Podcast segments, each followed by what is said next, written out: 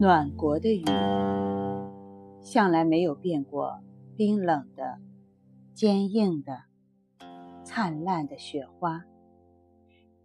博识的人们觉得它单调，他自己也以为不幸否耶。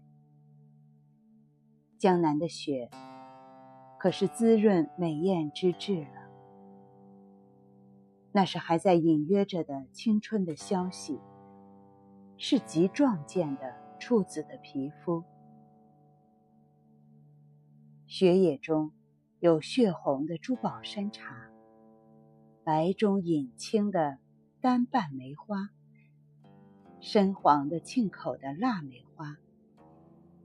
雪下面还有冷绿的杂草，蝴蝶却乎没有。蜜蜂是否来采山茶花和梅花的蜜，我可记不真切了。但我的眼前仿佛看见冬花开在雪野中，有许多蜜蜂们忙碌地飞着，也听得它们嗡嗡地闹着。孩子们喝着冻得通红，像笋芽浆一般的小手。七八个一起来诉雪罗汉，因为不成功，谁的父亲也来帮忙了。罗汉就素得比孩子们高得多，虽然不过是上小下大的一堆，终于分不清是葫芦还是罗汉。然而很洁白，很明艳，以自身的滋润相粘结。整个的闪闪的生光，孩子们用龙眼糊给他做眼珠，又从谁的母亲的脂粉帘中偷得胭脂来涂在嘴唇上。这回却是一个大阿罗汉了，他也就目光灼灼的，嘴唇通红的坐在雪地里。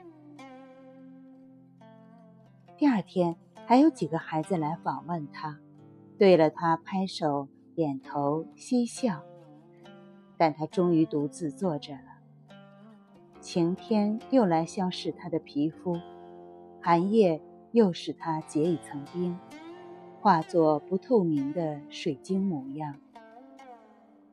连续的晴天又使他成为不知道算什么，而嘴上的胭脂也褪尽了。